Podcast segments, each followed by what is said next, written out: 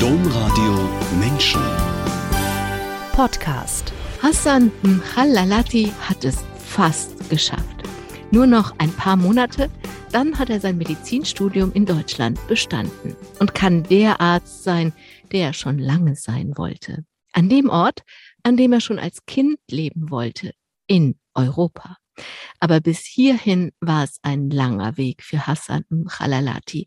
Welche Etappen, Entbehrungen und Enttäuschungen es auf diesem Weg gab, aber auch welche Entdeckungen und Errungenschaften, das ist unser Thema jetzt in dieser Sendung. Herzlich willkommen, Hassan Mchalalati. Ja, hallo, guten Tag. Äh, danke für die schöne Einleitung erstmal und äh, freue mich, dass ich dabei sein äh, darf. Wir nehmen diese Sendung online auf. Sie leben in Würzburg. Ich habe schon gesagt, Sie studieren Medizin. Und gerade treffe ich Sie in der Uniklinik an. Wo genau? Wo sind Sie gerade? Genau, das ist richtig. Ähm, ich bin in der Uniklinik gerade, ähm, habe bis gerade eben gelernt quasi für mein Examen. Und äh, äh, genau, also ich war in der Bibliothek von, äh, vom Uniklinikum. Herzlich willkommen, alle, die eingeschaltet oder sich diesen Podcast heruntergeladen haben. Mein Name ist Angela Krumpen. Hassan ähm, Khalalati, es ist gar nicht so leicht, einen Anfang für diese Sendung zu finden. Wir könnten jetzt bei Ihrem Deutsch anfangen mit der Frage, wie Sie so gut Deutsch gelernt haben, dass man das Fränkische aus Bayern hört aber nicht mehr das Arabische. Wir könnten bei der Medizin anfangen, wie schwer so ein Studium in der Fremde ist. Wir könnten da anfangen, dass sie nicht aus Syrien geflohen sind, sondern schon als Jugendlicher wussten, ich will nach Europa. Und dann alles dafür getan haben, auch wirklich auszuwandern. Ein paar Jahre bevor so viele Landsleute von ihnen kamen. Über all das, keine Sorge, sprechen wir auch. Aber anfangen würde ich gerne im Heute, in je, im Jetzt, in der Gegenwart. Sie haben gerade schon gesagt, ich lerne für ein Examen. Sie stehen kurz vor einer Prüfung und Sie haben es fast geschafft. Was haben Sie fast geschafft? Ähm, also ich habe äh, ähm, naja, ich glaube, ähm, ähm, ich habe noch einige Ziele vor mir. Das erste Ziel und das wichtigste Ziel, dass ich halt erstmal jetzt mein Studium zu Ende bringen will. Ähm, ich stehe jetzt kurz davor, mein Staatsexamen zu schreiben quasi. Das habe ich im äh, Oktober. Äh, genau, äh, dafür habe ich sehr viel ähm, gearbeitet, jetzt sehr viele Jahre äh, drin investiert. Ähm, Genau, und das ist jetzt das wichtigste Ziel gerade. Ich ähm, bin jetzt auch drauf sehr fokussiert, die paar Monate. Ähm, ähm, viel Zeit drin zu investieren, dass ich das auch schaffe und dann. Äh Genau, aber um das geht es ja. Es geht ja um jetzt das nächste Ziel. Es geht ja um das Heute. Deswegen sind Sie jeden Tag viele Stunden in der Bibliothek zum Lernen, so wie viele andere Studierende der Medizin natürlich auch. Ist es heute für Sie genauso schwer oder genauso leicht wie für einheimische Studierende? Oder bleibt es schwer oder zumindest schwerer, wenn man aus einer ganz anderen Welt, mit einer anderen Kultur und einer anderen Sprache kommt? Ähm, ich glaube, es ist schon viel leichter als am Anfang, ganz klar. Aber ähm, ich glaube, als Ausländer hat man das äh, ähm, schon ein bisschen schwieriger, würde ich mal sagen, als, äh, als ein, ein Deutscher, weil äh, es ist am Ende nicht meine Muttersprache. Und äh, ich glaube, ähm, ähm, es, ist, es braucht einfach mehr Kraft, dass man die ganzen komplexen Texte äh, zu verstehen. Das ist, äh, äh, ich glaube, es ist schon ein bisschen schwieriger für uns als, als ausländische Studenten. Ähm, ja, aber es ist schon ein großer Unterschied, äh, wenn man das mit dem, mit dem ersten Semester vergleicht. Also da, da war es schon äh, viel schwieriger, muss ich sagen. Hassan, Halalati, schauen wir uns diese ganz andere Welt, aus der Sie kommen, an. Sie sind 1994 in Aleppo in Syrien geboren, also lange vor dem Krieg. Aber wenn ich Sie nach Erinnern, Erinnerungen an diese Welt in Aleppo frage und denke, Sie erzählen jetzt von einer großen Familie, von Basaren, von Gerüchen, von Farben, dann sagen Sie, oh, da muss ich erst mal lange nachdenken. Warum sind Sie so fokussiert auf das Leben in der neuen Heimat, dass die alte Heimat in den Hintergrund geraten ist? Oder warum sind die Erinnerungen an Ihre erste Heimat so, so rar, so selten, so mhm. wenige? Mhm, mh. Ähm, ich glaube, das, äh, das habe ich auch bewusst entschieden, dass ich ähm, äh, mich damit nicht mehr so viel äh, befassen will, weil ich gemerkt habe, dass das äh, dass die Zukunft viel wichtiger ist als die, die, die, die, äh, äh, die Zeit, die man, die einfach verging. Ähm, ich glaube, am Anfang, als ich nach Deutschland kam, hat mich der Krieg und dass meine Familie noch in Aleppo ist, das hat mich schon sehr beschäftigt. Das hat mir auch viel Zeit genommen und, äh, und davon habe ich einfach nicht profitiert. Ähm, irgendwann habe ich dann entschieden, äh, ich will jetzt einen Cut machen und äh, ich will immer nach vorne schauen. Und ich glaube, davon habe ich auch sehr viel profitiert. Ähm, genau, und ich glaube, das ist auch der Grund, dass ich ähm, ähm, jetzt nach so vielen Jahren hier in, in Deutschland einfach äh, sehr wenige Gedanken äh, drüber mhm. verliere, was, was passiert ist jetzt, als ich Kind war zum Beispiel. Nun ist es ja weil, immer. Weil ich das auch nicht, äh, nicht begegne. Sorry, dass mhm. ich Sie unterbrochen habe. Nein, kein Problem. Ähm, nun ist es ja nicht vorbei. Also in Syrien ist ja jetzt nicht auf einmal alles kuschelig und friedlich. Müssen Sie sich denn Sorgen um Ihre Familie machen? Ähm, also es ist jetzt schon, ähm, ähm, ja, sage ich mal, viel, viel sicherer als äh, äh, vor ein paar Jahren. Die Menschen da haben jetzt ganz andere Probleme, sage ich mal, als, äh, als die Sicherheit. Ähm, ich meine, Sorgen macht man sich äh, ähm, sicher, weil quasi die Familie halt nicht mit einem wohnt und wenn was passiert, kann man halt äh, äh, nichts machen, weil ich auch nicht nach Syrien fliegen kann. Ähm, ja. Aber also die Lage hat sich stabilisiert, sage ich mal, in Syrien, was Sicherheit angeht. Mhm. Mhm. Sie sind mit drei Geschwistern, also vier Kindern, als drittes Kind groß geworden. Ihre Familie war nicht reich, aber auch nicht arm, sagen Sie. Ihr Vater hat mhm. sehr viel gearbeitet, erst in einer Textilfabrik und hat sich dann selbstständig gemacht. Das viel Arbeiten tun Sie selber ja heute auch. Ist es etwas, was Sie von Ihrem Vater übernommen haben? Ja, ich glaube schon. Also ähm, ähm, ich, ähm, ich glaube, wir sind alle drei ähm, schon sehr, sehr fleißige Studenten, sage ich mal. Also ich und meine zwei Brüder. Das haben wir von unserem Vater gelernt. Ähm, und wir wissen auch, dass das der Schlüssel dafür war, dass wir äh, quasi uns eine Zukunft aufbauen konnten. Deswegen legen wir auch sehr viel Wert drauf. Hm. Schauen wir dahin, als Sie in die Schule gekommen sind. Sie sind natürlich wie alle Kinder so um die sechs herum in die Schule gekommen und dann haben sie aber sehr schnell das Gefühl entwickelt, ich bin anders als die anderen. In der Regel versteht man solche Gefühle erst viel später, erst dann, wenn man wirklich Worte hat, um auszudrücken. Also erst muss man verstehen, was passiert ist und dann hat man Worte und dann kann man sagen, warum man sich wie gefühlt hat und wenn Sie jetzt aber mal versuchen, sich in den kleinen Hassan zu versetzen, sagen wir in der sechsten, fünften, sechsten Klasse oder so, und der noch nicht die Worte hat und das später verstanden und reflektieren kann, sondern damals sozusagen, damals, wenn Sie sich neben den kleinen Hassan auf die Schulbank setzen und ihn fragen, woran merkst du das, dass du dich anders fühlst? Warum denkst du, kleiner Hassan, dass du anders bist als die anderen?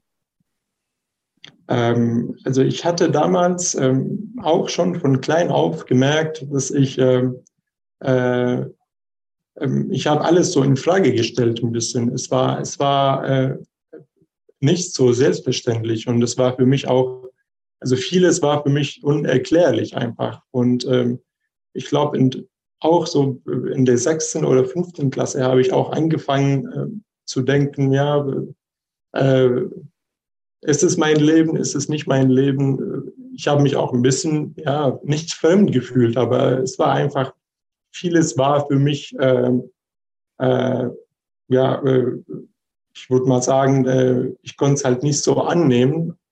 Ich wollte halt schon äh, ähm, ja, wissen, warum und wieso, warum vieles nicht funktioniert auch. Ähm, ich glaube, als ich auch Kind war, ähm, ich hatte schon ähm, sehr viel Interesse an Sport und da habe ich auch gemerkt, äh, dass äh, zum Beispiel die, die Europäer viel besser sind als wir und das hat mich auch so dazu gebracht, ja, wieso, warum sind wir nicht so gut wie die zum Beispiel.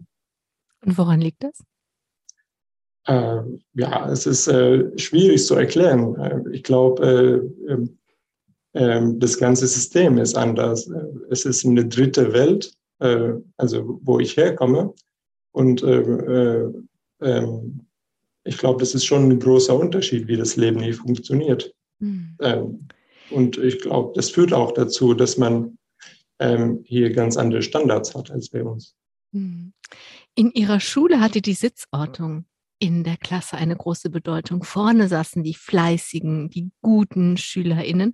Hinten saßen die Clowns und die, die nicht so viel Lust auf Lernen hatten und die dann gerne auch übersehen wurden von den Lehrern und Lehrerinnen. Sie saßen zwar hinten, aber übersehen hat sie niemand.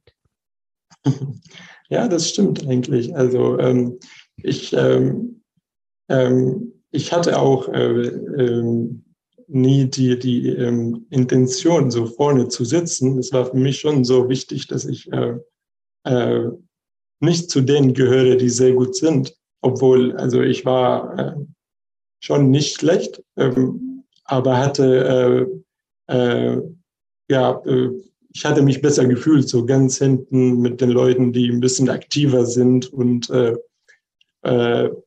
äh, genau, ja. In der achten Klasse haben Sie im Biologiebuch etwas entdeckt, das eine große Sehnsucht in Ihnen ausgelöst hat. Was haben Sie gesehen und was war die Sehnsucht? Genau, das war, ähm, äh, das, war das Englischbuch, wo ah, wir, äh, okay. genau, genau, mhm.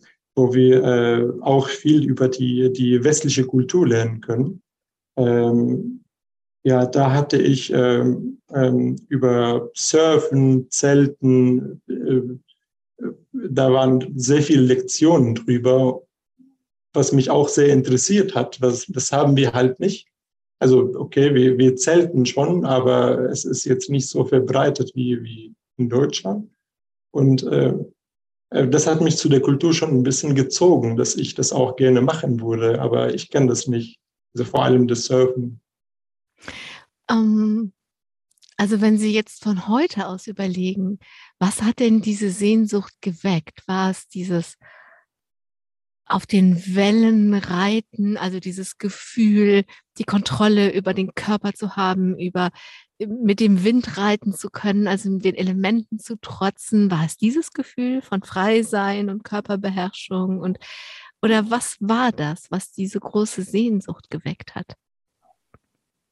Genau, ich glaube, das, das hat schon äh, einen großen Anteil, dass man auch einfach äh, äh, mit diesen Sportarten ähm, ähm, so die Kontrolle hat, sich auch so frei fühlt, dass man äh, ähm, mit dem Camping zum Beispiel, das ist so ein Freiheitsfeeling einfach. Ähm, ähm, genau, ich glaube, das hat mich schon sehr gezogen.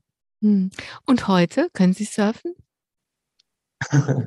Äh, ich würde nicht sagen, dass ich es kann, leider. Ähm, also ähm, ja, ich bin nicht schlecht, sage ich mal.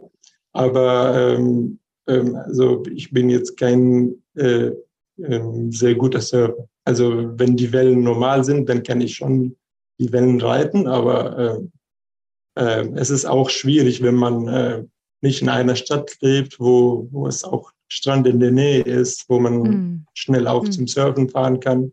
Mm. Das ist leider in Würzburg nicht gegeben. nicht so ganz.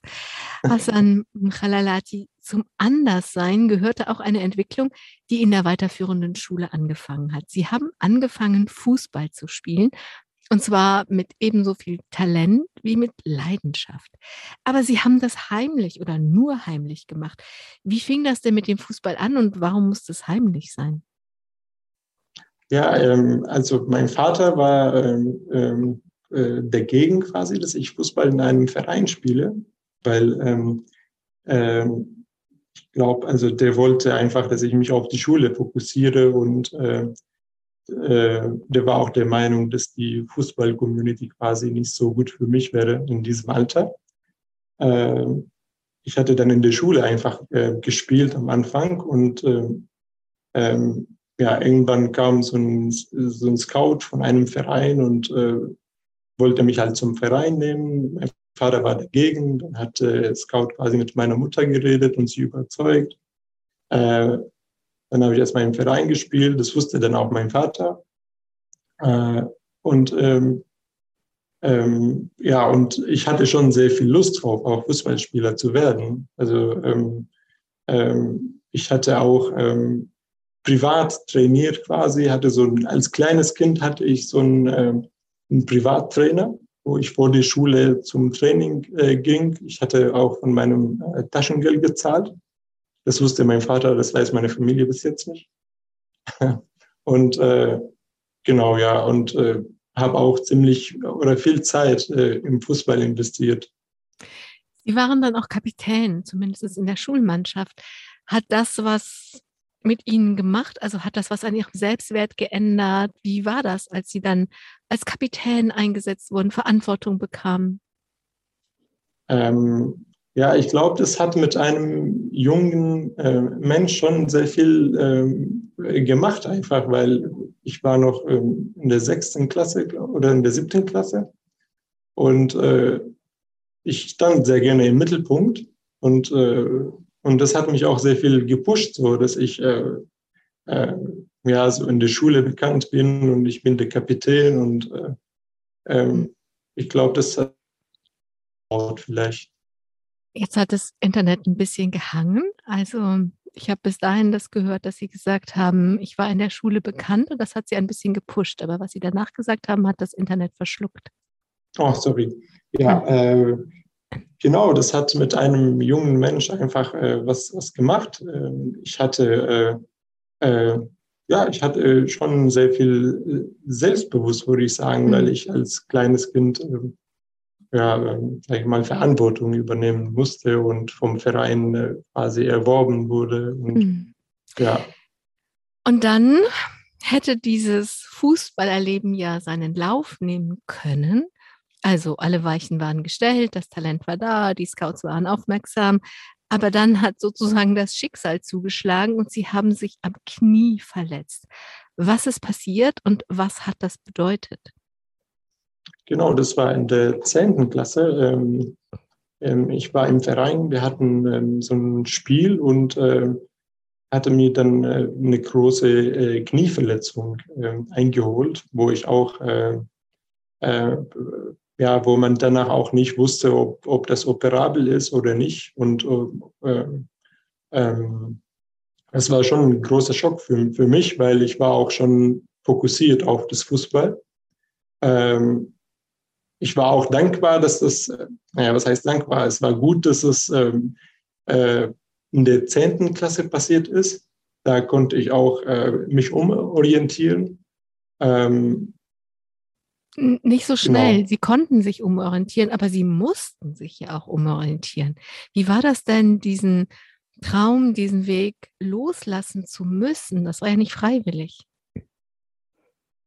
Genau, nee, das war nicht frei. Das war auch sehr schwierig. Ich glaube, äh, das hat mich auch zu dem Mensch gemacht, was ich jetzt bin. Also, dass ich, äh, dass ich mich schnell auch anpassen kann an die neue Kondition. Ähm, es war für einen kleinen Mensch schon sehr schwierig. Ähm, ähm, aber ich hatte auch keine andere Wahl. Also, ähm, mhm. und ich glaube, das habe ich auch von meinem Vater, dass man einfach nach, nach vorne schaut.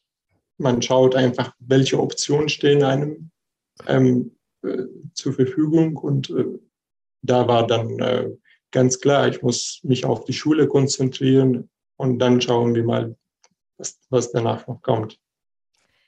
Interessanterweise haben Sie ja mit dieser neuen Orientierung praktisch eine Kehrtwende gemacht. Also, Sie haben angefangen in der Schule zu arbeiten und zwar so sehr, dass nach dem Abitur ein Medizinstudium eine Option war. Dafür mussten Sie ja richtig gut geworden sein. Wie haben Sie das denn gemacht? Sich dann doch nach vorne in die erste Bank gesetzt? nee, eigentlich bin ich äh, auch in der letzten Reihe geblieben. Ähm, das hat mich auch meine, es hat meine Eltern äh, gewundert, dass ich auch äh, ähm, so viel gelernt habe in diesen zwei Jahren. Ähm, ich war dann auf einer Privatschule eigentlich. Und ähm, ja, ich hatte auf einmal ähm, so viel Fokus auf das Lernen. Ich bin dann auch immer äh, vor der Schule aufgewacht um 5 Uhr morgens, habe ein paar Stunden gelernt, dann war ich in der Schule.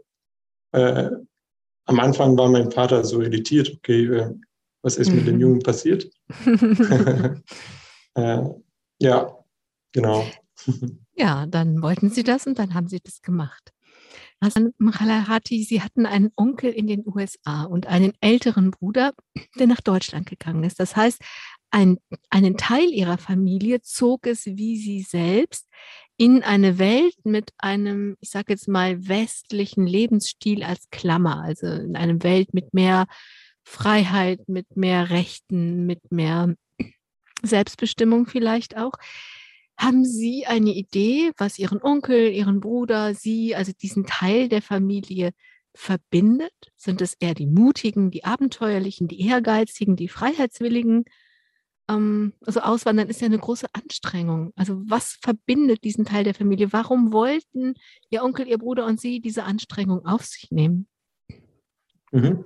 Ich glaube, das, das ähm, Entscheidende war einfach, dass wir ähm, alle was Großes vorhaben. Und man hatte gemerkt, irgendwann, man kann das in der Heimat nicht erreichen. Ähm, und, ähm, und dann hat man nach anderen Optionen geschaut. Es ist selbstverständlich keine leichte Entscheidung, vor allem jetzt, wenn wir über meinen Onkel oder über meinen Bruder reden, die diese Entscheidung vor dem Krieg trafen, wo, wo noch alles in Ordnung war.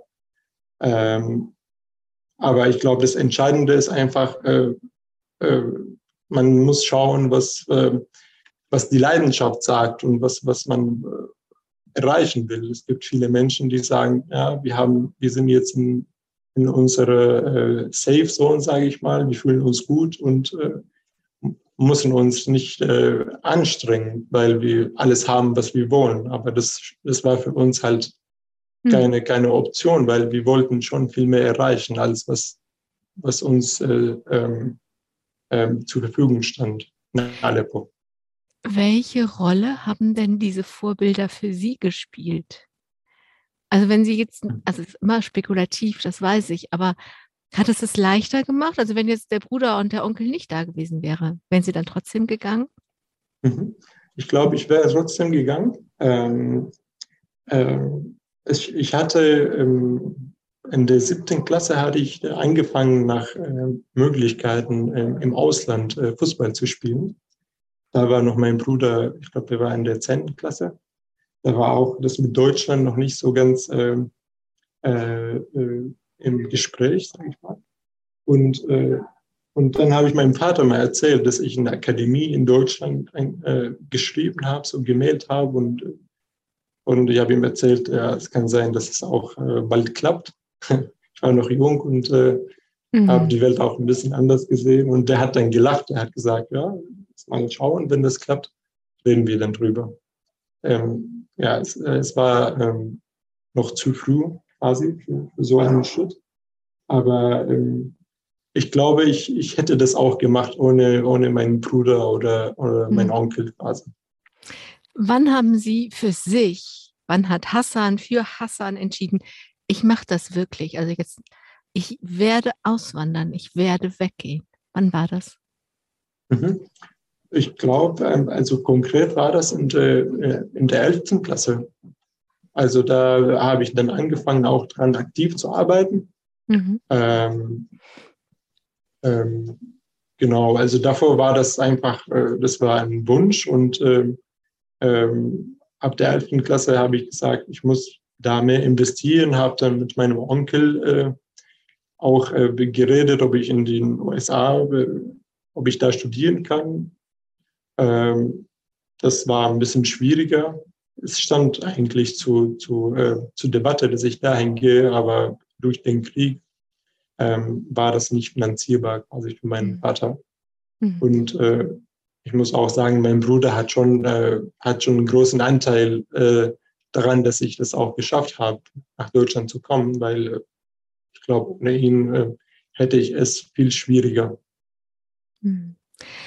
Hm. Hassan Khalalati, bevor wir über das Weggehen sprechen, sprechen wir noch kurz über den Aufbruch 2011. 2011 kam der sogenannte arabische Frühling und junge Menschen in vielen Staaten im Nahen Osten gingen auf die Straße, kämpften für ihre Rechte, demonstrierten für Demokratie. Was ich damals von Deutschland aus mitbekommen habe oder mitbekommen konnte, war das am Anfang sehr hoffnungsvoll und stark. Wie haben Sie diese Zeit erlebt? Weil Sie haben sie ja noch im Land erlebt. Mhm, mhm. Da hatte ich eigentlich für mein Abitur quasi gelernt und äh, das hat dann angefangen.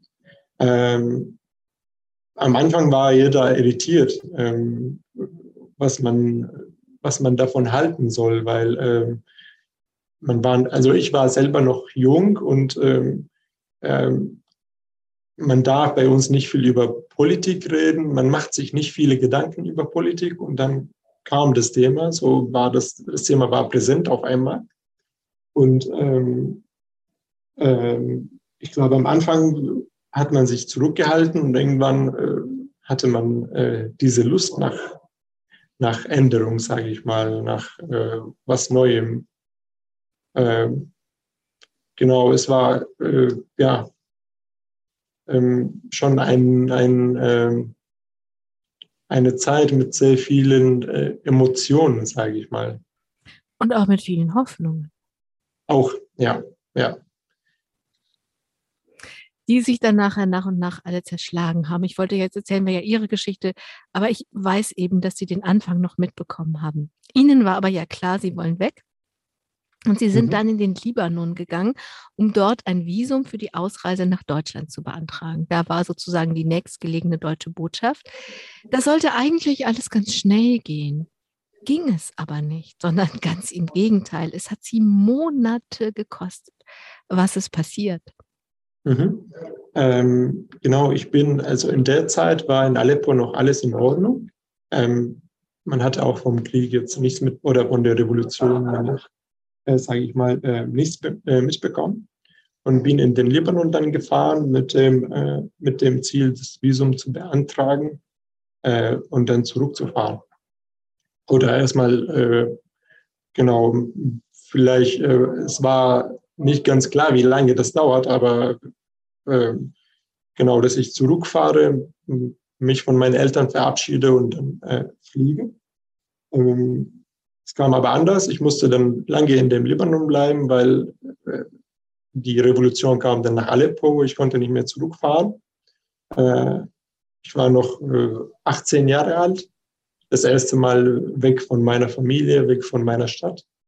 Ähm, ähm, und musste halt in dem Libanon klarkommen. Ich hätte dann auch gewusst, ähm, ich hatte Angst halt auch um, um meine Familie, um meine Freunde in Aleppo, weil also sowas hatten wir nie erlebt.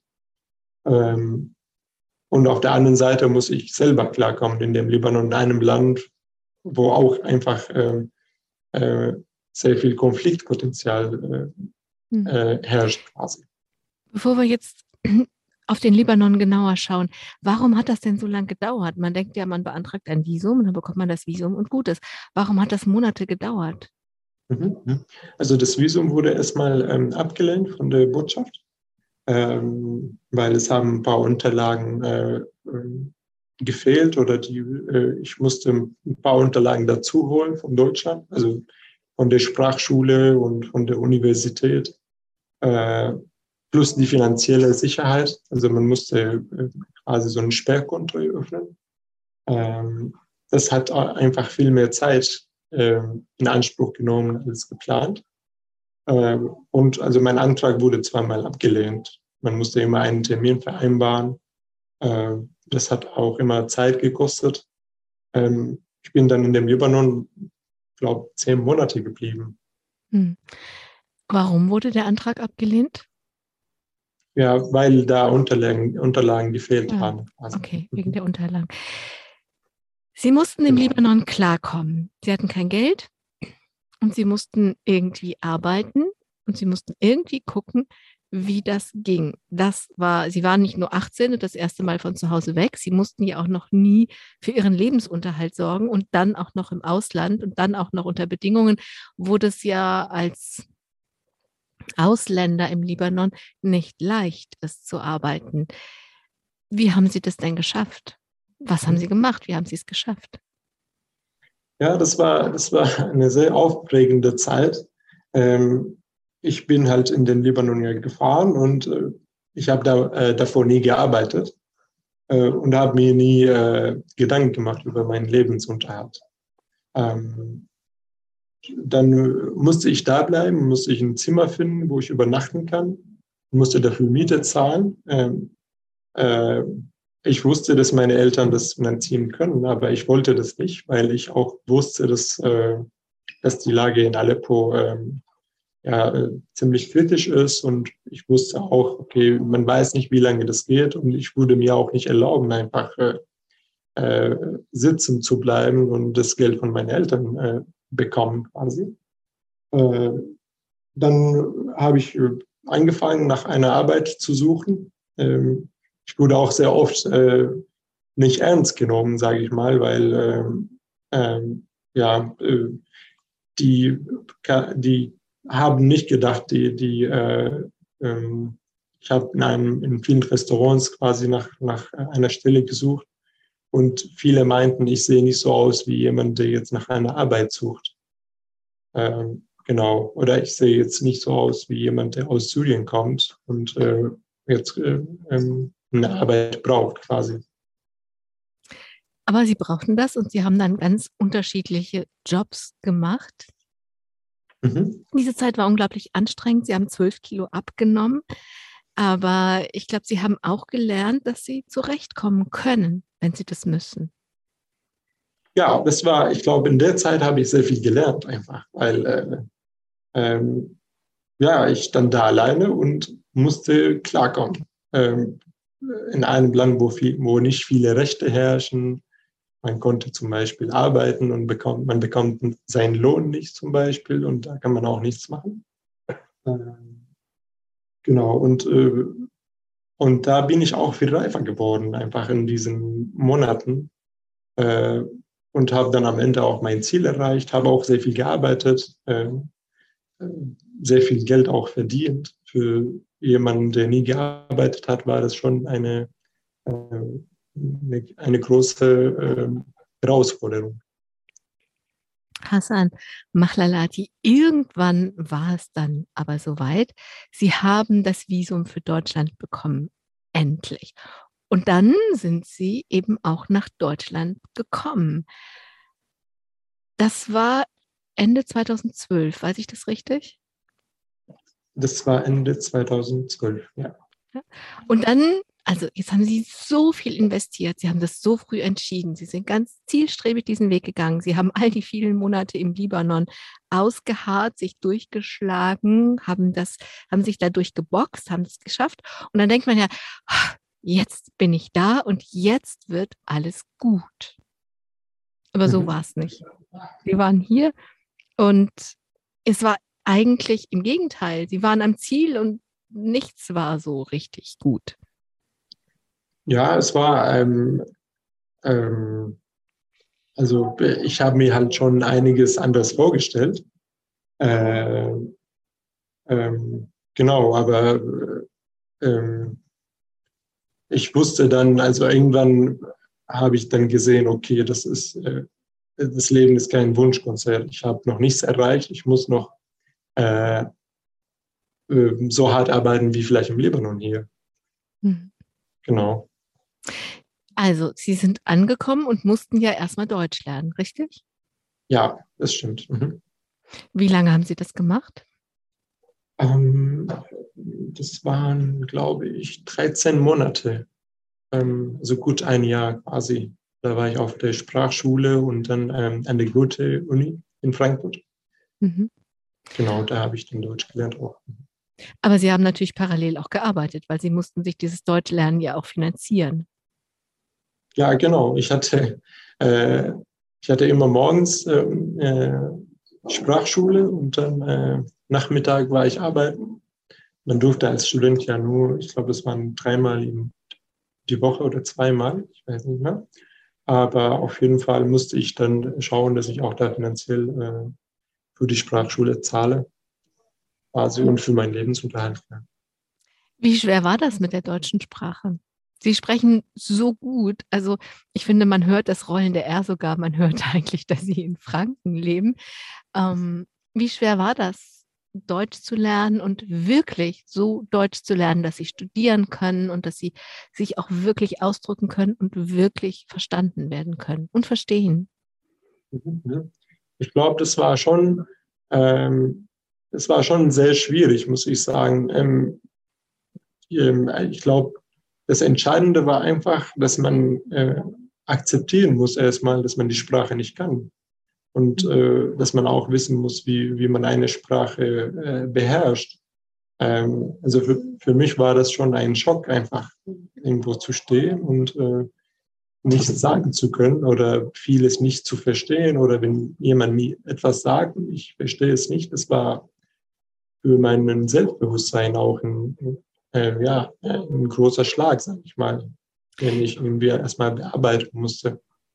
Sie waren es ja eigentlich gewohnt, so ein Spaßvogel zu sein, in der Gruppe für gute Laune zu sorgen und so. Also Sie sind ja immer sehr gut wahrgenommen worden. Und wenn man die Sprache nicht kann, ist das ja auf einen Schlag vorbei. Das war genau, das war, das war, ja, ja, das war für mich schon äh, einfach was, was Großes, dass ich äh, nicht mehr wahrgenommen werde. Mhm. Also äh, äh, ja, ich wollte halt etwas sagen, aber konnte ich nicht. Und äh, dieses Gefühl zu haben, dass man nicht so richtig existiert, war für mich schon sehr schwierig. Wie lange hat das angedauert? Wann ist das besser geworden? Ähm, ich glaube, in der Phase, wo ich in Frankfurt war, äh, war das nicht sehr äh, präsent, dieses Gefühl. Das war eher, als ich hier in Würzburg angefangen habe mit dem Studium. Hm weil äh, hier musste ich dann Deutsch lernen. Äh, hier hatte ich meinen Bruder nicht, hatte ich äh, niemanden. Äh, ich war dann an der Uni. Ähm, ich wollte aber, ich hatte diesen Traum einfach, dieses Unileben zu haben, viele Studenten zu, zu kennen. Ähm, genau, und äh, da war, ich glaube, die ersten zwei Semestern vielleicht waren schon ähm, ja, ziemlich hart, sage ich mal. Also ich habe, äh, ich bin nie zu Hause geblieben oder ich habe nie gesagt, nee, ich bleibe in meiner Safe Zone. Ich habe es immer wieder versucht. Mhm. Es war manchmal, äh, ja, manchmal hatte man weniger Spaß, weil man halt etwas nicht versteht oder etwas nicht sagen kann oder weil man nicht äh, verstanden wird. Mhm. Aber ich glaube, das war der Schlüssel einfach zu dem, dass man irgendwann sich wohlfühlt in einer Gesellschaft. Aber das ist heute vorbei, oder? Sie können so gut ja. Deutsch. Sie werden, Sie werden meine, bestimmt ich, jetzt wahrgenommen. ja, ich werde wahrgenommen. Es gab aber noch was anderes, was schwierig war. Sie fanden es nämlich schwierig zu sehen oder erstmal vielleicht auch überhaupt nur zu verstehen, dass manche Menschen nach Deutschland kommen, also in einer westlichen Welt leben wollen, aber nur, um hier ihr altes Leben aus Syrien weiterzuleben. Das hat sie ein mhm. bisschen schockiert. Ja, das stimmt. Ähm, ähm, zu der Zeit, wo ich nach Deutschland kam, war, war das eine, äh, also war das in, für mich äh, nur so, dass man diesen Schritt geht, wenn man weiß, äh, was auf einen zukommt. Und wenn man auch will, wenn man auch so dieses Leben haben will, wenn man sich integrieren will, wenn man diese Kultur kennenlernen will. Ähm, und das war meine Initiative auch. Ähm, und als ich hier war, äh, war das für mich auch selbstverständlich, dass alle Menschen, jetzt die ausländischen Menschen, diese Absichten auch haben. Und äh, genau, und dann hatte ich viele ähm, Studenten, jetzt nicht nur Sura, sondern auch aus anderen Ländern, äh, vor allem in Frankfurt kennengelernt, die das gleiche Leben führen, was sie in deren Heimat äh, geführt haben und, äh, und die gar kein Interesse haben an, an die Kultur. Und das hat mich schon schockiert, weil ich wusste dann nicht, warum, warum soll man seine Heimat verlassen? Mhm. Also, oder warum soll man hier hinkommen, wenn man äh, die Kultur nicht kennenlernen will? Haben Sie damit, haben Sie Landsleute darauf angesprochen? Haben Sie gesagt, warum macht ihr das? Warum kommt ihr nach hier, wenn ihr das gar nicht leben wollt? Nee, das habe ich nicht gemacht. Aber ich glaube, äh, ähm, ich war auch ähm, ähm, nie mit, mit, äh, mit diesen Menschen sehr gut befreundet, weil äh, mhm. es hat uns halt einfach sehr wenig, ähm, ähm, ähm, wir waren halt uns nicht ähnlich. Also ich mhm. habe schon ein paar Freunde in Deutschland, die aus meiner Heimat kommen, aber wir haben alle das gleiche Lifestyle. Mhm. Verstehe ich. Haslan, Hassan Khalalati 2015 kamen ja wegen des Krieges auf einmal ganz viele Menschen aus ihrer alten Heimat und auch im Unterschied zu ihnen, sie haben das ja gewollt, nach hier zu kommen. Diese Menschen wollten nicht wirklich nach hier kommen oder viele von denen, sondern die wollten in erster Linie leben. Sie wollten weiterleben und sind deswegen geflohen.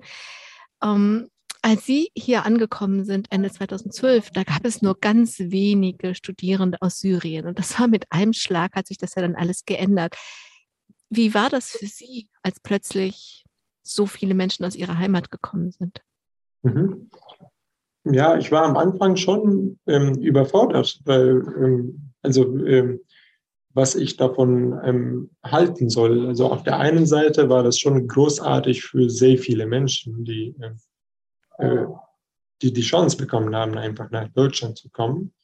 Ähm, und ich habe mich auch schon gefreut äh, für sie quasi. Auf der anderen Seite äh, habe ich im Laufe der Zeit auch gesehen, dass einige, ähm, äh, ja, dass einige, so wie gesagt, keine Lust auf das Land haben vielleicht mhm. oder die hatten halt andere Ziele. Mhm. Äh, und ich meine, ich glaube, das hat halt einen negativen Einfluss auf, auf uns alle, ähm, als Syrer quasi. Ähm, aber ich glaube, an erster Stelle war, war das für mich schon großartig, dass so viele Menschen äh, diese Chance bekommen, einfach ein neues Leben auf, auf Reset zu drücken und ein neues Leben anzufangen. Hat das für Sie das Leben hier in Deutschland schwerer gemacht? Ähm, ich glaube schon ein bisschen, ja. Mhm. Äh, also davor, ähm, äh, also jetzt vor 2015, äh, wusste man unsere Story nicht so ganz, glaube ich. Jetzt gibt es sehr viele Menschen mit, mit vielen Vorurteilen, weil sie etwas gehört haben oder weil sie etwas erlebt haben. Äh, das finde ich schade eigentlich, aber das hat, äh, das macht äh, manchmal das Leben schwieriger für, für ähm, alle Sura, sage ich mal. Hm. Ich vermute, so gut wie Sie sprechen und als Mediziner, dass Sie, dass Ihnen eher Erstaunen entgegengebracht wird und vielleicht auch ein bisschen Ungläubigkeit, dass Sie wirklich Syrer sind, weil Sie so gut sprechen, weil man das nicht unbedingt merkt. Ja, das, das ähm, erlebe ich schon sehr oft. Also ich erlebe das auch ähm, äh, vor allem jetzt in der Klinik, wenn ich, äh, äh, wenn man mich erstmal kennenlernt, ähm, denkt man nicht, dass ich ähm, ähm, aus Syrien komme. Also einige stellen das nicht in Frage, dass ich ähm, jetzt woanders herkomme. Aber ähm, äh, genau, ich sehe auch vielleicht nicht äh, wie dieser Stereotyp Araber, die, die, den jeder hier äh, quasi im Kopf hat, äh, aus. Und ähm, ähm, genau, ja. Sie tragen zum Beispiel keinen Bart. genau. aber, aber ich muss auch sagen, äh, schon, ich habe es sehr oft erlebt, dass ich ähm, äh, dass Menschen mit mir anders umgehen, wenn sie wissen, mhm. dass ich aus Syrien komme. Okay, trotzdem. Also obwohl man das nicht sieht, nicht merkt, nicht unbedingt hört, ähm, wenn man es dann weiß, dass sie aus Syrien kommen, dann werden sie auf einmal anders behandelt. Schon, ja. Also jetzt nicht immer, aber das erlebt man das eine oder andere Mal. Hm. Mhm. Hassan Machlalati, ich muss ein bisschen auf die Uhr schauen, weil unsere Sendezeit neigt sich jetzt schon dem Ende. Und ich würde gerne noch zum Abschluss über Integration sprechen. Also Sie sind immer noch da in der Uniklinik, sind im Flur, deswegen hört man im Hintergrund ab und zu mal jemand sprechen. Wenn Sie jetzt so mit den Jahren sind ja jetzt schon, also ein Jahrzehnt in Deutschland, ähm, ihre eigenen Erfahrungen nehmen, das, was ihnen entgegengebracht wird, das, was Landsleuten entgegengebracht wird, das, was Landsleute tun. Also wenn ich Sie jetzt frage, wie geht das denn? Alle, so viele Menschen denken darüber nach oder glauben gar nicht, dass das gehen kann, eine gute, eine gelingende Integration aus ihrer Erfahrung. Was müssen beide Seiten dafür tun, dass es wirklich, dass Integration wirklich funktioniert? Mhm, mhm. Ja, ich glaube, das, das Entscheidende ist einfach, ähm, äh, äh, dass man selber die Lust hat, äh, sich zu integrieren, sage ich mal, die, die Kultur ähm, zu kennen. Ähm, ich glaube, äh, es ist auch sehr, sehr wichtig, welche, mit welcher Einstellung man äh, die, die äh, quasi auftaucht oder welche Einstellung man hat.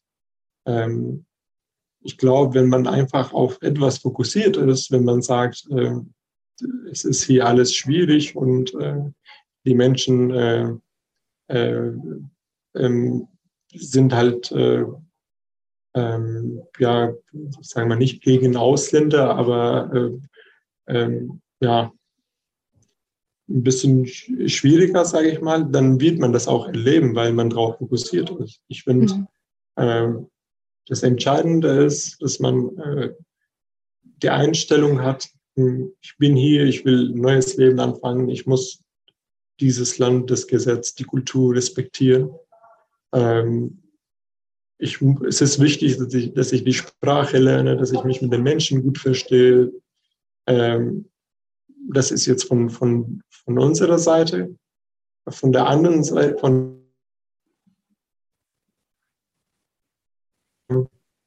einfach ähm, keine Vorurteile hat. Das ist sehr wichtig. Ähm, ich meine, ich glaube, jeder Mensch hat schon ein bisschen Vorurteile, aber äh, ich glaube, das muss nicht entscheidend sein. Es ist gut, wenn man ein bisschen Erfahrung hat und sagt, ja, äh, die Menschen, die aus dem Land kommen, verhalten sich so und so. Aber dass man, dass jeder auch die Chance bekam, bekommt, mhm. äh, sich äh, zu zeigen, sich zu präsentieren, so wie er ist. Mhm. Diese Sendung hört nie auf, ohne dass der Gast einen Wunsch frei hat oder dass ich ihn frage nach seinen Wünschen. Sie haben so viele Ziele noch. Was ist denn unter den vielen Zielen der größte Wunsch? Was soll passieren? Ähm, in Bezug auf, auf meine Zukunft? Ja, einfach. Ähm, ich habe schon den großen Wunsch, ähm, äh, irgendwann vielleicht bei Ärzte ohne Grenze zu arbeiten. Das ist ähm, äh, schon so ein kleiner Traum. Was ist der Traum?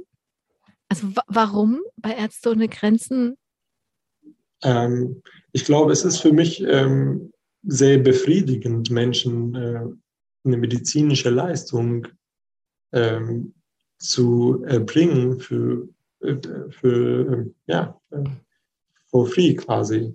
Und dass mhm. Menschen, dass man Menschen einfach hilft, äh, quasi äh, vom Schmerz zu befreien, zum Beispiel. Mhm. Dass man Menschen hilft, die äh, oder dass man Menschen eine medizinische Leistung äh, anbietet, die sie nicht bekommen im, im normalen Leben, sage ich mal. Mhm. Das heißt, Sie machen jetzt das Staatsexamen. Ähm, und welche Fachrichtung schwebt Ihnen vor? Ähm, ich finde die, die Unfallchirurgie äh, sehr interessant. Mhm. Äh, es ist äh, also dieses äh, äh, diese Fachrichtung ist äh, mit äh, ein bisschen mehr Stress verbunden als viele andere Fachrichtungen, aber auch mit viel mehr Adrenalin und viel mehr Spaß einfach. Okay, also Sie möchten gerne Unfallchirurg werden und wenn Sie das sind, dann würden Sie gerne mit Ärzte ohne Grenzen unterwegs sein. Gibt es da ein bestimmtes Land oder eine Gegend, wo Sie hinwollen? Soll das ähm, dann der Nahe Osten werden, also arabischsprachige Länder? Das wäre schon, also wenn ich auch von meiner Muttersprache profitieren kann, äh, das wäre eine gute Option eigentlich. Hassan Mahlalati, ich danke Ihnen, dass Sie sich am Ende dieses langen Lerntages Zeit für uns genommen haben und uns unsere Geschichte erzählt haben, die über den Libanon geführt hat und so viele Herausforderungen birgt, die Sie alle gemeistert haben. Und ich wünsche Ihnen, dass das einfach so weitergeht, dass wenn da große Herausforderungen kommen, Sie große Energiereserven haben, um auch die nächsten großen Herausforderungen dann zu meistern und irgendwann als Arzt bei Ärzte ohne Grenzen sagen wir im Nahen Osten zu arbeiten. Und dann schreiben Sie mir vielleicht eine Postkarte. Dann würde ich mich freuen. ähm, sehr gerne. Vielen Dank, dass ich ähm, dabei sein durfte. Und ich hoffe, ähm, ich konnte eine interessante Story präsentieren.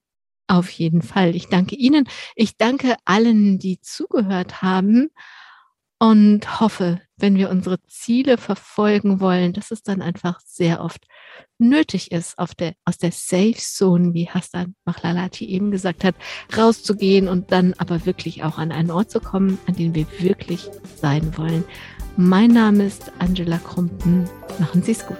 Domradio Menschen. Weitere Informationen finden Sie auf domradio.de.